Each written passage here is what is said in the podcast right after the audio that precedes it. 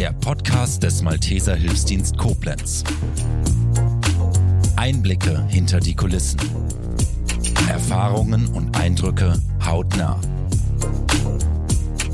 Malteser, weil Nähe zählt.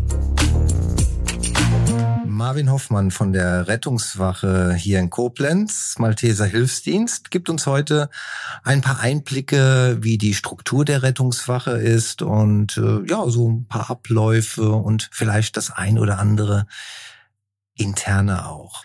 Marvin Hoffmann ist Notfallsanitäter, nicht zu verwechseln mit dem Rettungssanitäter, sondern Notfallsanitäter, eine dreijährige Berufsausbildung. Ja, Marvin, lass uns ein bisschen über die Rettungswache und dein Tätigkeitsfeld äh, sprechen. Wie hat das bei dir so angefangen hier in Koblenz? Sehr gern. Ähm, ich glaube, es geht jedem so nach dem Abitur, weiß man erstmal gar nicht, was man machen möchte. Und äh, da war ich auch ein bisschen am rumstruggeln. Ne? Ich wusste auch nicht, was tue ich jetzt. Und dann hat mir, also ich war im Ehrenamt tätig äh, bei den Maltesern Neubiet und bin da heute auch noch. Und da hat man mir gesagt, ja, wenn du nicht weißt, was du machen möchtest, dann mach doch erstmal ein freiwilliges soziales Jahr bei den Maltesern, guck es dir an. Da kannst du was für unser Ehrenamt noch machen, kriegst die Ausbildung zum Rettungssanitäter bezahlt und dann schau mal. Da war ich dort, habe dann hier meine Rettsand gemacht. Also hier heißt in Koblenz? Genau, hier in Koblenz, genau. Ähm, damals waren wir noch in der Feldjan-Sauerbruchstraße, also gar nicht hier in dem Standort, sondern sind ja noch irgendwann mal hierhin umgezogen in die Ernstsackstraße. Und ähm, ja, da hat man hat sich ja so ergeben. Ich hatte sehr viel Spaß als Rettungssanitäter und irgendwann mal fragt mich dann mein Wachenleiter damals, ob ich nicht auch noch Bock hätte, die richtige Ausbildung zu machen, äh, die richtige Ausbildung zum Notfallsanitäter. Und habe ich direkt gesagt, ja klar, gerne. Und jetzt sind die drei Jahre um und jetzt bin ich auch schon ab den 1. September zwei Jahre Notfallsanitäter hier. Um das mal für uns Laien noch mal kurz aufzuschlüsseln. Der Rettungssanitäter, das ist eine... Drei monatige Ausbildung. Ne? Und äh, ist immer aufgeteilt in ähm, Schule, Theorie, also da lernt man quasi die theoretischen Grundlagen. Das geht, ging damals vier Wochen. Inzwischen geht es auch sechs Wochen, die ähm, Ausbildung zum Rettungssanitäter. Dann muss man einen praktischen Teil ja, durchziehen.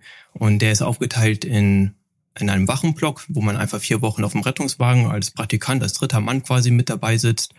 Und die klinische Ausbildung, die geht dann auch nochmal vier Wochen. Und, und damit die, ist man immer der, der zweite man, äh, genau, im Cockpit. Genau, da ist man dann ähm, als Rettungssanitäter ist man dann der Fahrer und kümmert sich quasi um die Zuarbeiten im Rettungsdienst. Also das, was dann der Notfallsanitäter ansagt, da arbeitet der Rettungssanitäter quasi zu auf dem Rettungswagen. Oder er ist Transportführer auf dem Krankentransportwagen. Das ist ein Fahrzeug, was sich um um die ja um Krankentransporte, um Sekundärtransporte kümmert, währenddessen der Rettungswagen für die Notfallrettung da ist.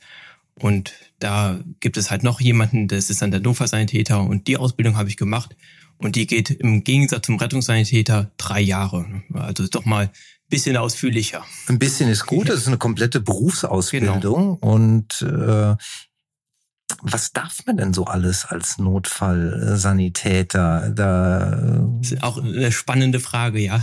Ähm, wir sind dafür da, um lebensbedrohliche Erkrankungen zu erkennen, ähm, rechtzeitig Hilfe zu holen oder ähm, ja, rechtzeitig Therapien ja, zu, zu starten, um den Patientenzustand zu verbessern, damit ein Patient im besten Fall Leben die Klinik erreicht. Ne? Das ist immer unser primäres Ziel. Und ähm, dazu sind wir halt auch befähigt, heilkundliche Maßnahmen zu ergreifen, wie einen Zugang zu legen, Notfallmedikamente zu geben, damit dann wir den Patienten das Leben retten. Ähm, natürlich arbeiten wir immer mit Notarzt zusammen. Ne? Umso lebensbedrohlicher der Zustand eines Patienten ist, umso mehr externe Hilfe kommt natürlich mit dazu. Und im Rettungsdienst gibt's halt auch noch den Notarzt, den äh, kommt, der kommt regelmäßig zu uns und zusammen tun wir dann jeden Einsatz abarbeiten. Vom FSJ zum äh, Notfallsanitäter. Äh, das ist ja ein Riesensprung. Du, also scheinbar hast du vom ersten Tag, als du dabei warst, gesagt, das ist es? Ja, ähm, ja, kann man schon so sagen. Ich habe sehr viel Spaß immer dran gehabt. Ich wollte nie einen Job haben, in dem ich in einem Büro gehe, in einem Büro in vier Wänden gefangen bin. Und der Notfallsanitäter ist ein sehr praktischer Beruf und man geht immer nach Hause und weiß, was man getan hat. Ich finde, das ist immer eigentlich so das, das Schönste an einem Beruf, dass man einfach nach Hause gehen kann und sagen kann, okay, ich habe jetzt hier heute vier oder acht Patienten wirklich geholfen. Und äh, das können, glaube ich, nicht so viele von ihrem Job erzählen. Das ist quasi ein Job, der, ja, der eine Erfüllung bringt. Ich möchte nicht direkt auf die Euphoriebremse treten, aber ich kann mir vorstellen, dass es auch Abende gibt ja, oder ähm, Tage gibt, wo du nach Hause kommst und äh, sagst, das war nicht so doll gewesen. Ne? Ja, man muss sich immer im Klaren sein, wenn man in der Zeitung liest, ähm, was da, was draußen passiert ist, wenn irgendwas ganz Dramatisches drin steht, wie ich sage jetzt mal, ne, da hat jemand einen Säugling aus dem Fenster geworfen, da muss man sich halt immer im Klaren sein, da waren halt auch Einsatzkräfte vor Ort. Also diese dramatischen Situationen, wo man als Laie sagt, wie krank kann die Welt sein, ähm, das, das wird immer ein, eine Einsatzkraft, die dann vor Ort ist, treffen. Und das muss man sich immer im Klaren sein, wenn man auf diesem Auto sitzt, auf dem Rettungswagen, dass das irgendeinen halt auch immer treffen kann. Und ich hatte jetzt Glück, dass ich nicht viele solche dramatischen Einsätze hatte oder hatte.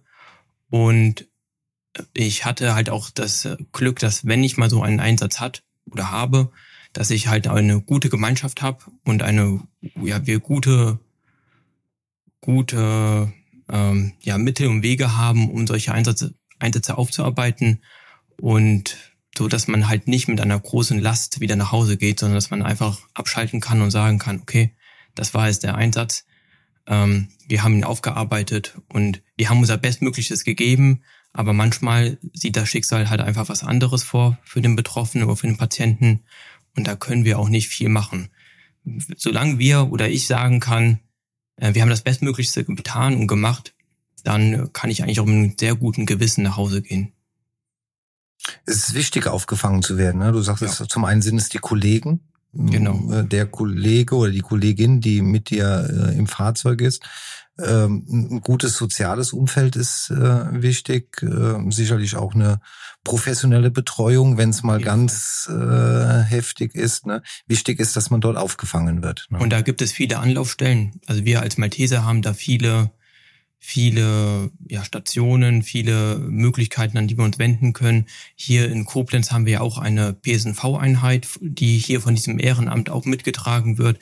Das sind auch ausgebildete Kräfte, die ja auch diese Psycho, äh, Psyche aufarbeiten können, diese Kriseninterventionsteams, die es hier gibt, die dann wirklich ähm, diese Einsätze auch strukturiert aufarbeiten können. Und die Malteser haben ja zum Glück Versorgungsstrukturen, die dann auch noch weiterreichen. Ne? Die sind für den Akutfall da und wenn es dann so solche dramatischen Einsätze gibt, dann lassen die Malteser eigentlich allein. Dann gibt es immer Wege, ähm, die dann auch langfristig, das manchmal ist das auch ein Prozess, der geht über mehrere Jahre, ähm, die dann auch langfristig ja, einen betreuen. Aber wir wollen auch nicht zu viel Trübsal blasen, aber es ist wichtig, dass man es anspricht, weil das ist einfach ja. äh, die Realität, äh, die einen jeden Tag äh, treffen oder beschäftigen äh, kann. Kommen wir nochmal zur Struktur der Rettungswache. Wie sieht so ein ja, so ein Arbeitsalltag. Es gibt ja nicht den klassischen Arbeitsalltag wahrscheinlich, ne? Aber äh, ihr fangt morgens im Schichtdienst äh, an. Erzähl genau. mal ein bisschen. Ja, wir haben zwölf Stunden Schichten. Also unser Fahrzeug äh, läuft 24 Stunden und wir sind immer eine Besatzung von zwei Mann oder Frau oder gemischt, die äh, sich dann alle zwölf Stunden abwechseln. Dienstbeginn ist halb acht oder 19.30 Uhr und geht halt ganze zwölf Stunden. Ähm, das hat einmal den Vorteil, dass man wir haben wie jeder normale Mensch da draußen 39 Stunden Woche. Das heißt, wir arbeiten nur dreimal die Woche oder viermal die Woche. Ähm, dementsprechend hat man halt mal öfter mal frei, muss aber auch mal am Wochenende arbeiten oder halt auch die Nachtdienste machen. Und wir kommen auf diese Rettungswache und dann wird erstmal die Fahrzeug, also das Fahrzeug erstmal übergeben von der vorigen Schicht. Dann wird das Fahrzeug gecheckt. Das folgt dann immer, dass dann geguckt wird, welches Material wurde verbraucht, was für muss aufgefüllt werden, die Medizinprodukte, die wir haben, die müssen gecheckt werden, unser Defibrillator, den wir haben, unser Beatmungsgerät, damit, wenn es zum Notfall kommen sollte, auch jedes Gerät zu 100 Prozent funktioniert und wir auch einfach sicher sind mit dem Umgang, dass da wirklich auch jeder Knopf nicht irgendwie äh, kaputt ist. Ne? Das kontrollieren wir und Ähm, dann gibt es ein kurzes Feedbackgespräch mit deinem Teampartner, fragt, wie geht es dir, ne? wo geht es heute, irgendwelche Probleme, ähm, auf was müssen wir heute achten? Manche sind ja nicht so gut drauf, manche sind vielleicht besser drauf, manche sagen, okay, wir müssen, können wir heute noch mal das und jenes besprechen vom letzten Tag. Und dann warten wir auf die Einsätze, die dann so folgen. Das ist eigentlich, wir sind immer froh, wenn, wenn nichts passiert. Da haben wir einmal weniger Arbeit und sind natürlich auch sehr, sehr froh, dass es dann auch draußen Ruhiger der Koblenzer ist. Bevölkerung auch einfach gut geht. Aber wir sind ja hier in der Stadtrettung da fährt man acht bis zwölf Einsätze ungefähr. Das ist so unser Durchschnitt. Also schon acht bis zwölf Einsätze pro Schicht. Pro Schicht, genau. Also wir sind ähm, schon gut ausgelastet hier. Ähm, ja. Und dann, ja, das ist schon viel. Ne? Also ich habe noch Kollegen, die sitzen auf dem Land, äh, die erzählen dann was von zwei bis drei Einsätze. Nachts ist es natürlich deutlich weniger. Ne? Da reden wir vielleicht von vier bis sechs Einsätze. Aber tagsüber und vor allem an den Wochenenden ist schon die Auslastung so, dass man sagen kann, es sind acht Einsätze schon so der Durchschnitt, den man hat. Und ihr werdet äh, alarmiert von der integrierten Leitstelle? Genau. Die 112 ist ja die Notrufnummer und die koordiniert, äh, das ist eine integrierte Leitstelle, das bedeutet, die koordiniert die Feuerwehr und den Rettungsdienst und die koordiniert auch jede Hilfsorganisation. Also wir haben ja in Koblenz hier das Glück, dass wir einige Hilfsorganisationen haben, die Rettungsdienst fahren. Das sind ja nicht nur wir Malteser, sondern auch das Deutsche Rote Kreuz, die Johanniter. Und was hier noch besonders ist im Umkreis, dass auch die Bundeswehr Rettungsdienst fährt. Und die koordinieren das, diese Leitstelle. Und die guckt dann, welches Fahrzeug ist quasi am nächsten dran, wo dieser Notfall da ist. Und wenn wir das dann sind, dann werden wir dazu zu diesem Einsatz alarmiert. Gibt es vielleicht äh, auch witzige äh, Einsätze oder skurrile äh, Einsätze, äh, von denen du berichten kannst, die nicht unter den Datenschutz fallen? Ja, äh, skurrile Einsätze gibt es eigentlich fast immer. Ähm, schön ist immer, wenn sich am Ende herausstellt, dass es nichts ist, dass es nicht, nicht so was Schlimmes ist. Im, ich kann von der vergangenen Woche berichten, wo ein Schwimmer für einen Triathlon im Rhein geübt hat. Äh, und alle Passanten dachten da drumherum, er würde ertrinken. Ja. Und dabei wollte er nur für den Triathlon üben, der in Neuwied bald stattfindet. Und das war natürlich ein Riesenaufgebot an Feuerwehr, Polizei und Rettungsdienst. Und dem Schwimmer war gar nicht bewusst, dass er hier so einen großen Einsatz äh, geleitet hat. Der hat auch gesehen, rechts und links, wie viel, wie viele Einsatzkräfte da sind und hat sich schon gewundert und gesagt, ja, okay, was ist denn hier los? Hält mal die Augen offen, ob hier noch irgendeiner am Ertrinken ist, bis dann das Feuerwehrboot kam und gesagt hat, ja, wie geht es Ihnen denn? Ne? Es ist alles okay.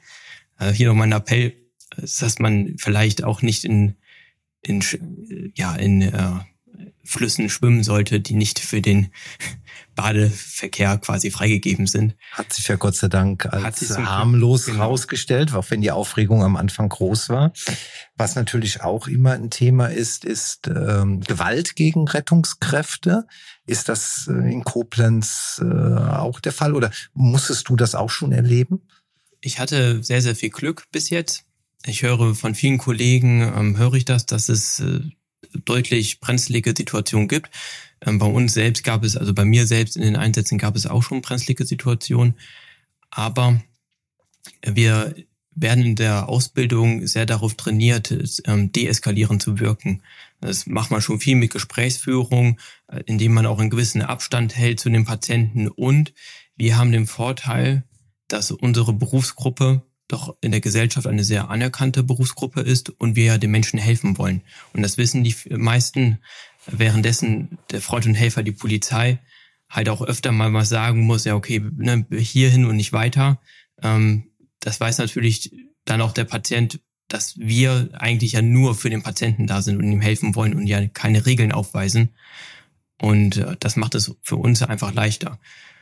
Aber Nichtsdestotrotz gibt es immer wieder Situationen, die brenzlig werden können und in der man auch agieren muss und sagen muss, okay, wir ziehen uns jetzt zurück, wir rufen jetzt hier das Ordnungsamt oder die Polizei zur Unterstützung hinzu für unsere Sicherheit und auch um den Patienten sicher auch zu behandeln. Meistens ist es ja gar nicht der Patient, der eine Gewalt ausübt, sondern ja das Publikum drumherum oder wenn wir zu Streitigkeiten gerufen werden, dass da dieses Gewaltpotenzial da ist. Vom Patienten kommt es zum Glück am seltensten vor.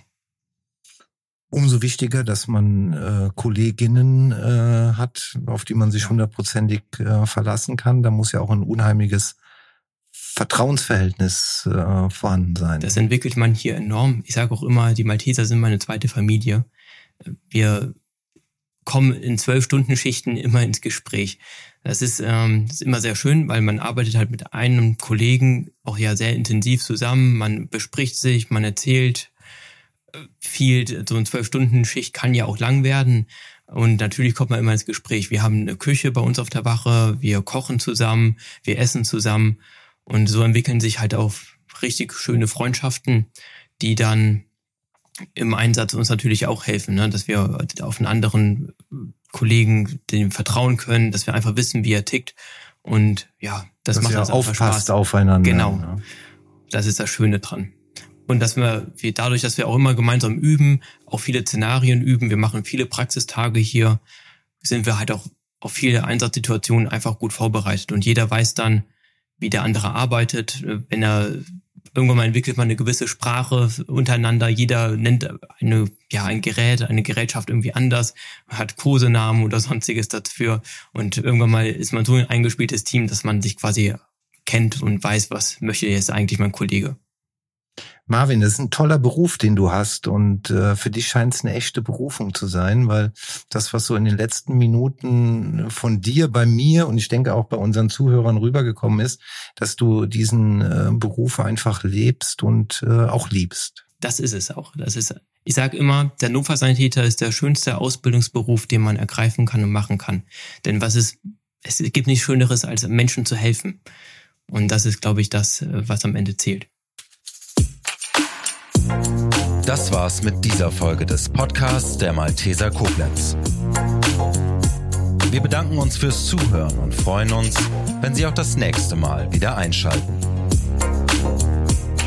Malteser, weil Nähe zählt.